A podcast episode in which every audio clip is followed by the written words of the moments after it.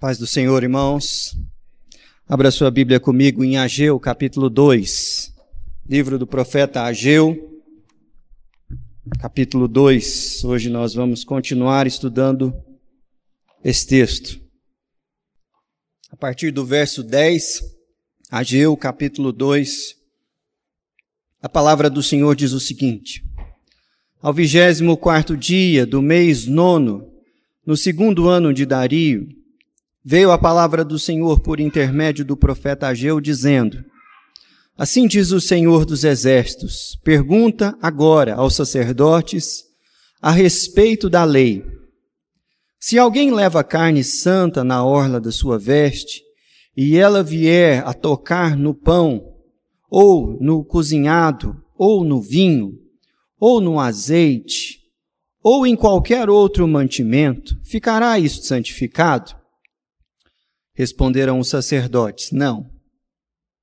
Então perguntou Ageu: Se alguém que se tinha tornado impuro pelo contato com um corpo morto, tocar em alguma destas coisas, ficará ela imunda? Responderam os sacerdotes: Ficará imunda. Então prosseguiu Ageu: Assim é este povo e assim esta nação perante mim. Fiz, diz o Senhor, assim é toda a obra das suas mãos, e o que ali oferecem, tudo é imundo. Agora, pois, considerai tudo o que está acontecendo desde aquele dia, antes de pordes pedra sobre pedra no templo do Senhor. Antes daquele tempo, alguém vinha a um monte de vinte medidas e havia somente dez. Vinha ao lagar para tirar cinquenta e havia somente vinte. Eu vos feri com queimaduras e com ferrugem e com saraiva em toda a obra das vossas mãos. E não houve entre vós quem voltasse para mim, diz o Senhor.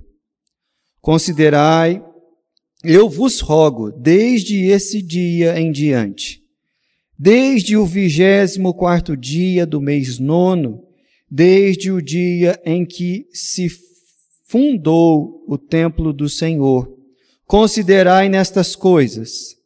Já não há semente no celeiro. Além disso, a videira, a figueira, a romeira e a oliveira não têm dado seus frutos, mas Desde esse dia vos abençoarei. Amém. Essa é a palavra do Senhor. Pai, nós te agradecemos pela tua palavra mais uma vez, porque ela nos fala de realidades que nós não conhecemos. Nos fala, ó Deus, do teu reino, da tua justiça e da tua bondade. Faz, ó Deus, com que essa realidade nos alcance ainda mais nessa manhã. Nós te pedimos mais uma vez, em nome de Jesus. Amém. Você gosta de histórias de ficção? Eu amo. Aquelas histórias que transportam a gente para outros mundos, com outras regras, e que fazem a gente olhar para esse nosso mundo e pensar: e se fosse diferente? E se nós vivêssemos numa outra realidade? Se as regras que regem a nossa vida fossem diferentes, como é que seria a nossa vida? Quer ver um exemplo? Imagine um mundo em que a saúde fosse tão, tão transmissível quanto no nosso mundo é a doença. A gente está num tempo de pandemia, em que nos preocupamos demais com coisas limpas e com coisas contaminadas. E isso é chato demais. Mas é uma necessidade da realidade. Por quê? Porque o coronavírus se transmite com muita facilidade pelo toque, algumas pesquisas indicam até mesmo pelo ar. E aí, por isso, todo esse cuidado em higienizar as mãos, não encostar em lugar o mínimo possível, né? E a gente fica nessa neura aí. Por quê? Porque é importante tomar cuidado mesmo. Mas imagine uma realidade em que saúde fosse transmitido pelo toque. Era um abraça-abraça, né? E todo mundo ia encostar em todo lugar. Parece bom demais para ser verdade. Mas o reino de Deus fala de uma realidade assim, em que, em contato com algo puro, nós, impuros, nos santificamos. Mas para que você entenda isso, é preciso que a gente entenda esse texto que nós lemos aqui, porque ele fala exatamente dessas questões que parecem de um mundo muito distante, mas nos fazem entender melhor o reino de Deus. E eu gostaria de olhar para esse texto junto com vocês, justamente para nós pensarmos um pouquinho como o reino de Deus é diferente dessa nossa realidade aqui. E para isso eu chamo a sua atenção para a conversa de Deus através do profeta Ageu com o seu povo. Se você já tem acompanhado a, as nossas mensagens, sabe que essa já é a nossa terceira mensagem no livro de Ageu, falando sobre esse pequeno livro que narra a reconstrução do templo. Na verdade, ele não narra a reconstrução do templo, mas a palavra que Deus deu ao seu povo justamente nessa época, depois do exílio da Babilônia ter encerrado, pelo menos na sua primeira etapa, quando uma leva de judeus retornam para Jerusalém para reconstruir o templo, sob a, sob a liderança de Zorobabel, é, que foi comissionado pelo imperador persa para que ele fizesse isso. E essa passagem que nós lemos aqui, Deus faz duas perguntas para o povo, mais direcionadas aos sacerdotes. E você sabe que quando Deus pergunta alguma coisa, Ele não está, na verdade, ignorando a resposta. Ele sabe a resposta certa, mas Ele está fazendo o seu povo pensar. E Ele está fazendo o seu povo raciocinar sobre a maneira como eles se relacionam com a fé. Olha para o texto e você vai ver no versículo 12 a primeira pergunta. Se alguém leva carne santa na orla de sua veste, e ela vier a tocar no pão, ou no cozinhado, ou no vinho, ou no azeite, ou qualquer outro mantimento, ficará isso santificado? A segunda pergunta está no verso seguinte, no 13. Então, a resposta do, Ainda no 12, a resposta dos sacerdotes foi: não, não fica. A segunda pergunta está logo em seguida. Se alguém que se tinha tornado impuro pelo contato com um corpo morto tocar em alguma destas coisas, ficará ela imunda? Responderam os sacerdotes: ficará imunda. Para você entender essas perguntas, você precisa estar mais familiarizado com a realidade do culto e do sacerdócio no Antigo Testamento. Havia uma porção de leis que regulamentavam como tudo deveria acontecer no tabernáculo e mais, mais adiante no templo. Como que os sacerdotes se vestiam, o que, que eles podiam, o que eles não podiam fazer. E essas regras, essas leis, classificavam tudo, tudo, absolutamente tudo, como sendo santo ou imundo. Algo que era legítimo e algo que estava contaminado, não podia ser apresentado na presença de Deus. Por exemplo, o sacrifício envolvia a morte de um animal, e era o sacerdote que fazia o sacrifício lá no altar. Mas parte daquela carne ele poderia comer, ele sua família, os levitas. E aí, depois do ofício sacerdotal ali de fazer o sacrifício, ele pegava partes separadas daquele sacrifício e levava para casa para eles comerem. Como é que ele fazia isso? Ele colocava pedaços dessas carnes na sua roupa. E depois ele ia embora. E a primeira pergunta está relacionada com isso. Falou: pensa na seguinte possibilidade. O sacerdote está lá fazendo o sacrifício, pega a parte daquela carne que está sendo oferecida para levar para casa. Põe na, na orla do, do manto dele. Deu um nojinho aí, não deu? Aí ele levou para casa. Essa carne encostou num pão, num azeite. Pergunta: as coisas que a carne encostou ficaram santas? Todo mundo sabia que não. Afinal de contas, aquilo já tinha sido separado, não estava ali no ato de, de culto, de sacrifício. Era para alimentação deles. Tinha regra para isso também. Mas não santificava ali a casa. A refeição não era mais santa do que a de qualquer pessoa na casa delas. Aí vem a segunda pergunta. Ora, se um sacerdote encosta em um corpo morto, e aí ele vai lá para o templo e encosta ou na arca ou na, no animal que ele vai sacrificar, esses objetos se tornam impuros? Não, se torna, aí não pode não. Não pode, porque ele está contaminado. Ele não pode chegar lá, pôr na mão nas coisas assim. Inclusive, ele tem que sair da escala. Outro sacerdote tem que vir fazer as coisas no lugar dele. Por que, que será que Deus estava fazendo esses, essas perguntas para o povo? Para fazer eles pensarem no que, que estava acontecendo ali, naquilo que eles estavam vivendo. Olha o versículo 14 do texto que nós lemos. Então prosseguiu Ageu: Assim é este povo, e assim é esta nação perante mim, diz o Senhor. Assim é toda a obra das suas mãos, e o que ali oferecem, tudo é imundo. Que palavra dura! Eles estavam no meio da reconstrução do templo. O templo tinha sido destruído por, por Nabucodonosor. E aí Deus comissiona aquelas pessoas para irem reconstruir o templo. Eles chegam lá, começam muito animados, mas, mas logo param a reconstrução e começam a cuidar dos seus próprios interesses, das suas próprias casas, das suas próprias plantações. Deus levanta um profeta e fala assim: Olha, vocês têm muito conforto, vocês estão muito bem, mas a minha aliança e o culto comigo, a mim, permanecem em ruínas, porque vocês não cuidam da fé e da aliança que eu simbolizei no templo. Aí todo mundo se anima, tem uma boa resposta, começa a reconstruir.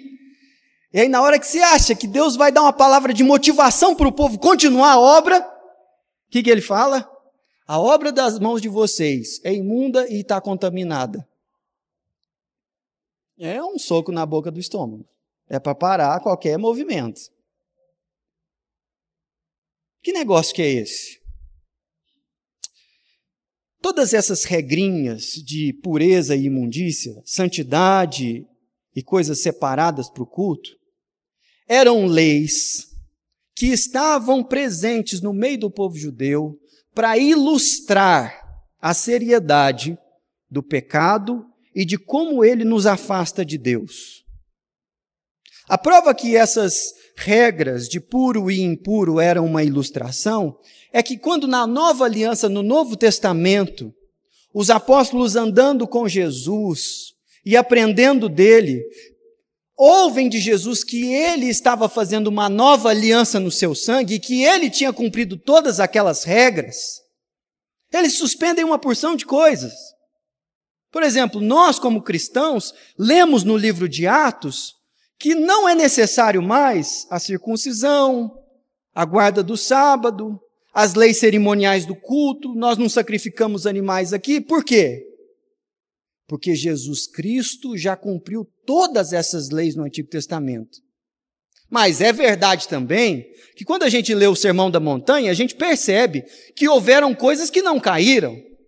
Jesus fala sobre assassinato, maledicência, adultério, mentira, os elementos morais da lei de Deus, e fala: olha, isso aí desagrada a Deus.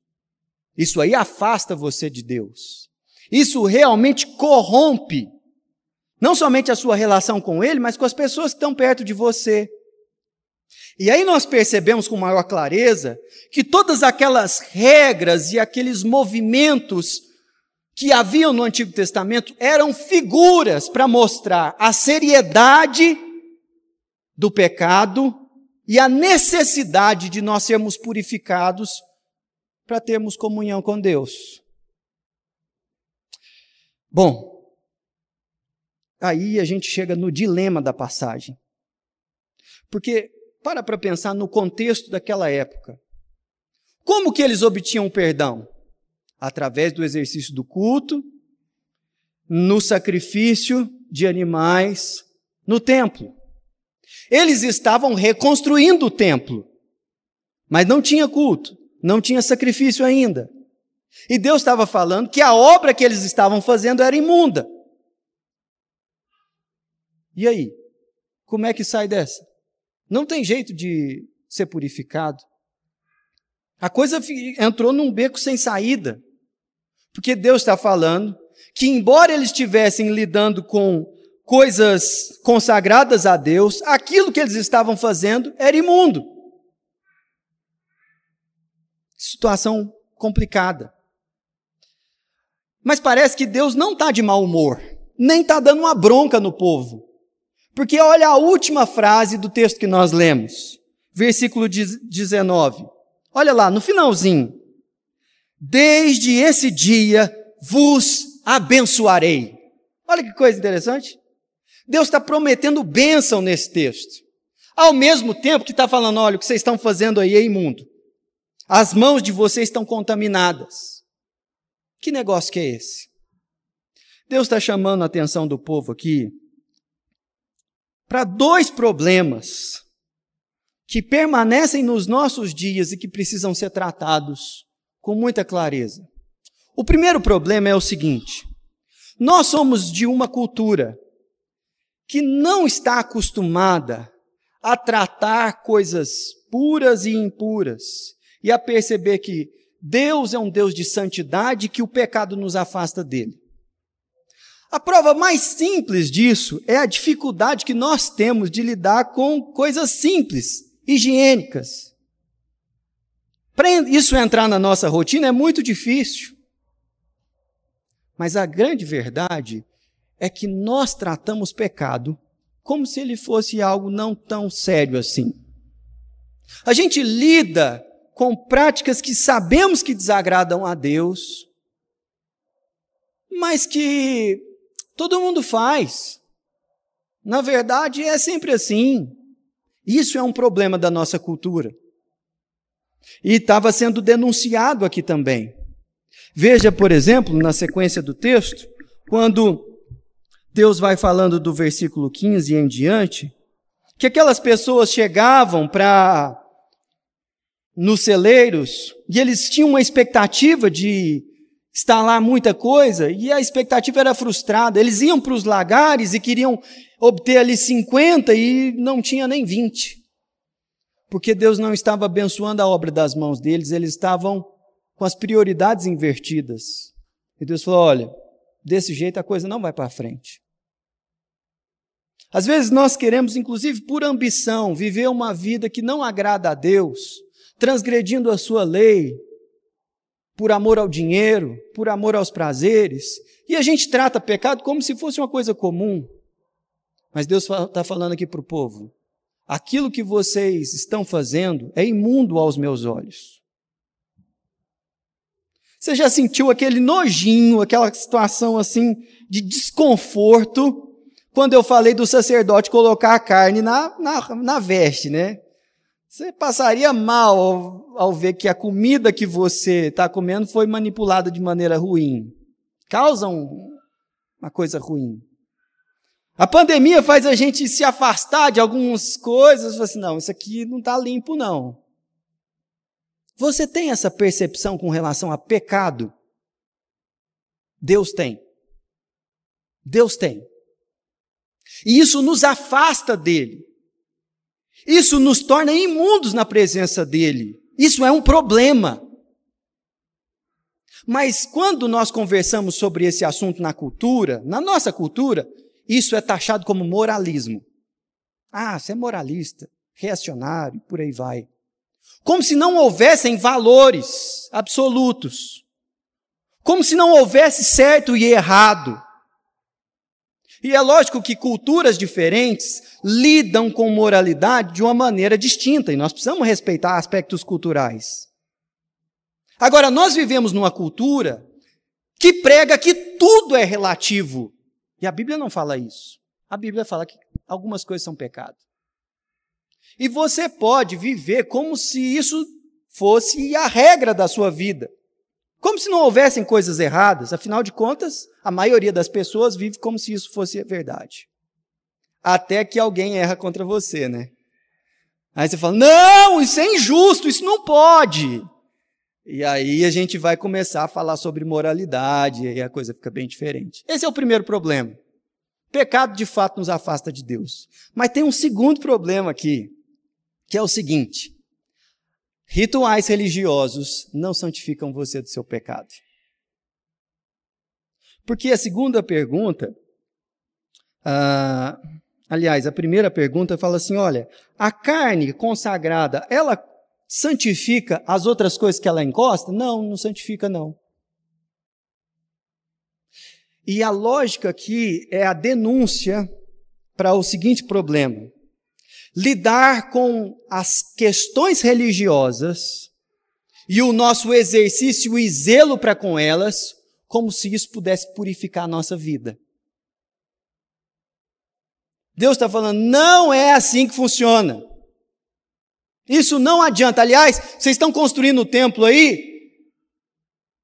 A obra das mãos de vocês é ofensiva para mim. Quanto mais vocês trabalham, mais eu fico chateado. O que, que ele está dizendo? Deixa eu explicar um pouquinho.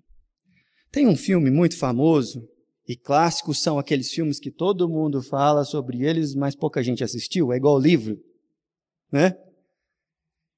que é o Poderoso Chefão. Quem assistiu aqui? Poderoso Chefão. Pesado, filmão, mas muito pesado. Fala da máfia italiana nos Estados Unidos e como uma família, a, a família dos Corleone, lidavam com as guerras de poder e com seus interesses lá.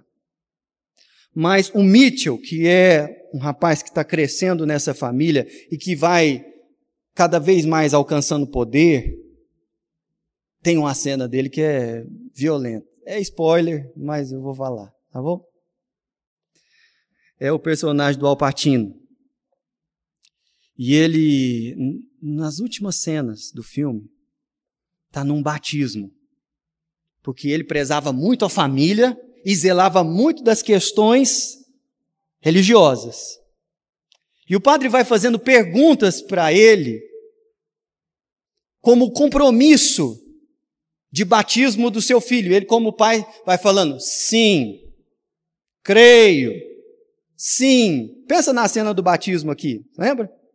Ele vai falando. E cada sim que ele fala, corta a cena e vai para um dos seus vilões sendo assassinado naquele momento. E aí, cada sim que ele diz, um lá é morto. E Deus está denunciando o seguinte mecanismo que funciona perniciosamente no coração de um homem religioso, que é lidar com os mandamentos de Deus como se eles compensassem ou justificassem as nossas desobediências e maldades. Nesse sentido, o sujeito se torna extremamente zeloso no ambiente religioso. Mas saiu daqui, meu amigo, o pau quebra. Porque afinal de contas, no domingo, no culto, no ambiente dito sagrado, ele está compensando todas aquelas realidades erradas que ele pratica no dia a dia. Entendeu? Esse é o segundo problema. Uma coisa é acreditar que é, pecado não não importa. Problemão. Está mais associado a gente que não é publicamente religiosa, entendeu? Mas o nosso problema aqui, você que vem na igreja, você que está assim zelando da sua vida espiritual, é acreditar que o seu zelo com o domingo, com as ofertas, com o dízimo, com o batismo, com a ceia, com a frequência no culto, que isso aqui compensa seus pecados. Meio com a moeda de troca, sabe? Eu faço aqui e compenso lá. Não é assim que Deus vê as coisas. Mas como que esse Deus que vê esse negócio todo promete no final aqui abençoar o seu povo? Deus está sentindo asco daquela religiosidade farisaica, mentirosa, performática, hipócrita, ao mesmo tempo que está prometendo que vai os abençoar. Você não consegue entender isso se você ficar somente nas regras do mundo daqui e da velha aliança. Vou te mostrar como na Bíblia um outro mundo invadiu o nosso e fez com que a nossa impureza fosse santificada. Não através de rituais, nem de zelo pessoal, mas por causa de Jesus, o Cordeiro de Deus que tira o pecado do mundo. E aí eu quero ilustrar isso com vocês lá em Lucas capítulo 8. Dá uma olhada lá, numa passagem que você já deve ter ouvido. A partir do versículo 42, Jesus, o Cordeiro de Deus que tira o pecado do mundo, está andando em direção a um outro lugar com uma missão específica de, cu de curar uma pessoa. Mas veja o verso 43 do capítulo 8. Certa mulher que havia 12 anos vinha sofrendo de uma hemorragia e a quem ninguém tinha podido curar e que gastara com os médicos todos os seus haveres, veio por trás dele e lhe tocou na orla das vestes, e logo lhe estancou a hemorragia. Olha que coisa interessante. Aqui saúde pegou. Entendeu? Encostou, pegou saúde. Mas o curioso é que Jesus, ao questionar aquela coisa toda acontecendo, vira para os seus discípulos assim: quem me tocou? E Pedrão, que era o mais sincero, falou: Senhor, olha só, essa multidão está aqui te apertando. Nós estamos morrendo de calor nesse lugar aqui, tentando te proteger de alguma maneira. O Senhor fala: quem te tocou? Você que já entrou num ônibus no horário de pico, e que você não, você não precisa nem segurar, que também não vai cair. Era aquela situação. Aí imagina uma cena do ônibus desce e alguém pergunta, alguém me encostou. Faz sentido, né? Era essa a cena. Aí Jesus fala, mas de mim sai o poder. A mulher cheia de temor se apresenta. E por que ela estava com tanto temor assim? Porque ela estava cerimonialmente impura. Nas leis do Antigo Testamento, uma mulher no seu fluxo de sangue, seja ele menstrual, seja por conta de uma enfermidade, não podia de jeito nenhum encostar em nada, porque contaminava aquilo. E isso era tratado como tabu mesmo, era muito sério. E quando ela se embrenhou no meio daquele pessoal todo, cerimonialmente ela contaminou todo mundo. E aliás, ela encostou em Jesus, na orla de suas vestes. Teoricamente, Todo mundo ali estava impuro, inclusive Cristo. Mas olha o que Jesus diz para ela no último versículo dessa passagem. Versículo 48. Então lhe disse: Filha, a tua fé te salvou, vai em paz. Olha que diferente. Jesus não está falando aqui, a tua fé te salvou, falando que salvou a vida dela simplesmente há aqui uma clara menção à salvação da culpa e da condenação do pecado. E por que isso? Porque existe um outro mundo que invadiu o nosso mundo, o mundo do reino de Deus. E a pessoa de Cristo é esse que faz com que toda essa nossa realidade de imundícia, doença, desespero e injustiça seja transformada por aquilo que ele toca e aquilo que toca nele. Entendeu? Essa é a mensagem do Evangelho. A coisa toda não é por causa da gente, por causa do nosso zelo, por conta das coisas que nós fazemos aqui. Embora elas sejam importantes e tenham o seu lugar, mas o que você precisa de entender de uma vez por todas é que Cristo é o Cordeiro de Deus que tira o pecado do mundo. E isso é maravilhoso, porque Ele nos oferece salvação. E tudo aquilo que toca Jesus é santificado. É por isso que nós pregamos o Evangelho e oferecemos a palavra do Senhor como a salvação para todo aquele que crê. Porque nós não estamos arregimentando pessoas para um movimento religioso para fazer crescer esse lugar. Embora tenhamos muita alegria de sermos um povo que se reúne como igreja de Cristo. Mas não são os rituais feitos aqui, as coisas que nós realizamos como sacerdotes desse lugar, que fazem a sua vida ser diferente. Hoje você tem um lugar na presença de Deus, porque nós não somos o conteúdo da mensagem que nós pregamos. Jesus é o conteúdo. É Cristo o conteúdo, entendeu? E porque Ele fez o que fez, nós podemos viver com esperança de que existe um outro mundo agindo nesse nosso mundo. Entendeu? Não é ficção, é o Evangelho. E é por isso que é a boa notícia de que Deus em Cristo Jesus está reconciliando com Ele todas as coisas. Glória a Deus por isso. É por isso que eu gosto tanto de ficção, porque ela questiona as regras e as leis do nosso mundo aqui e faz a gente olhar e falar assim: bem que podia ser diferente, né? Mas o Evangelho é diferente. Por isso eu gostaria de concluir aplicando essa palavra para mim e para você, que estamos juntos, e para você também que está nos acompanhando pela internet. Pense.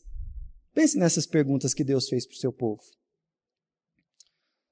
E ao pensar, analise a sua própria vida de fé. Porque uma coisa é certa: não se relacione com o culto, com a oferta, com os sacramentos, como se isso fosse justificar você dos seus pecados. Não é por aí. Isso não é a mensagem do Evangelho.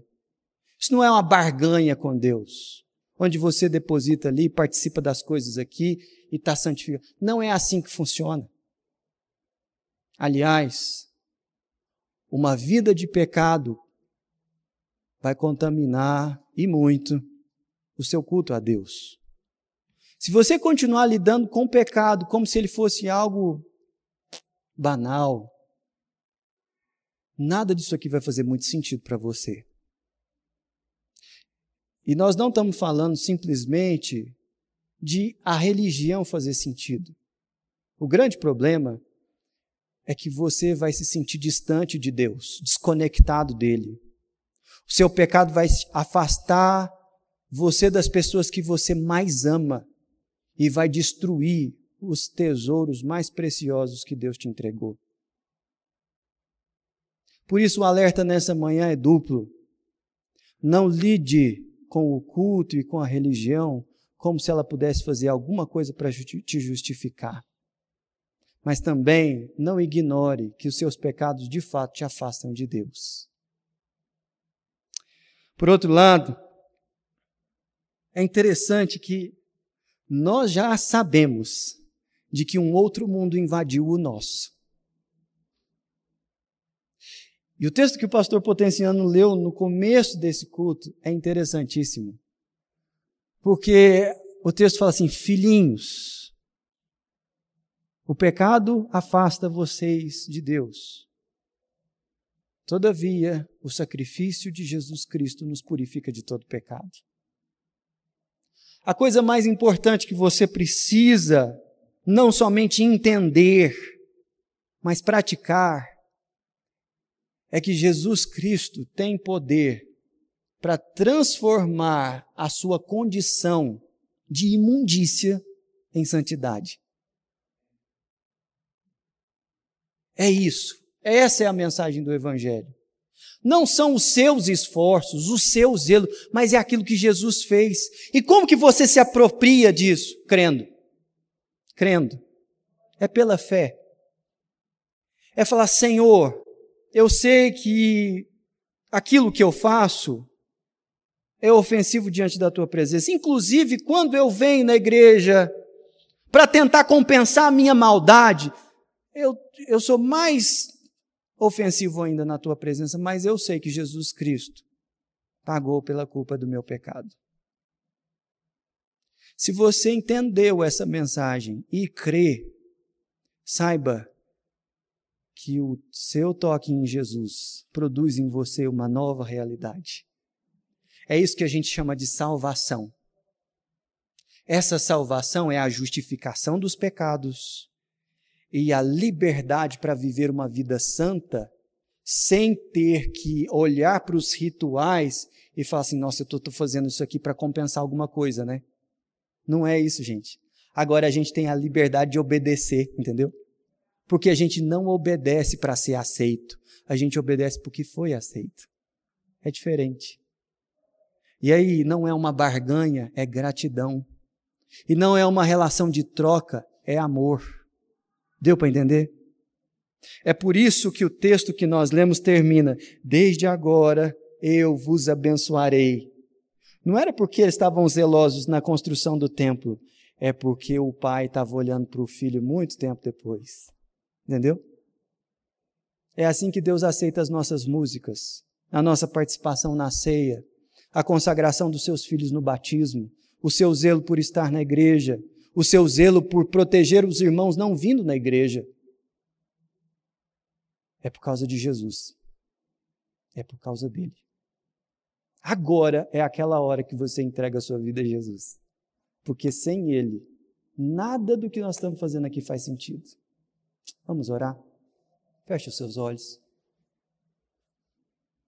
Senhor, nós te agradecemos nessa manhã pela mensagem do Evangelho, esse outro mundo que invadiu o nosso e que fala, Senhor, de uma saúde contagiosa, de uma santidade que passa de um para o outro, não por causa de rituais que seguem leis estabelecidas no Antigo Testamento, mas porque o Cordeiro de Deus de fato tira o pecado do mundo. Senhor, nós te agradecemos nessa manhã. Muito obrigado, Senhor. Muito obrigado. Não por conta das nossas obediências, ofertas e sacrifícios pessoais, porque eles, ó Deus, são desprezíveis diante da tua santidade mas nessa manhã nós te agradecemos por Jesus, Filho de Deus, que entregou a sua vida por nós. Senhor, nós sabemos que na nossa cidade, muitas pessoas presas na velha aliança, num velho mundo, numa realidade que ignora o teu reino. Essas pessoas, ó Deus, estão em todas as religiões, inclusive na evangélica. E nós te pedimos que o Senhor nos ajude a viver pelo teu reino e a experimentar, ó Deus, a graça, a saúde, a bênção, a pureza, a paz de Cristo sobre as nossas vidas. Senhor, no nome de Jesus, abençoa essa igreja, abençoa o teu povo, para que nós, ó Deus, possamos pregar que o Cordeiro de Deus nos purifica de todo pecado que não há imundícia que não seja transformada em santidade no contato com Cristo, que o teu reino invadiu a nossa realidade e que por isso nós podemos ter esperança. Oh Deus, no nome de Jesus nós te louvamos. Faz isso no nosso meio. Amém.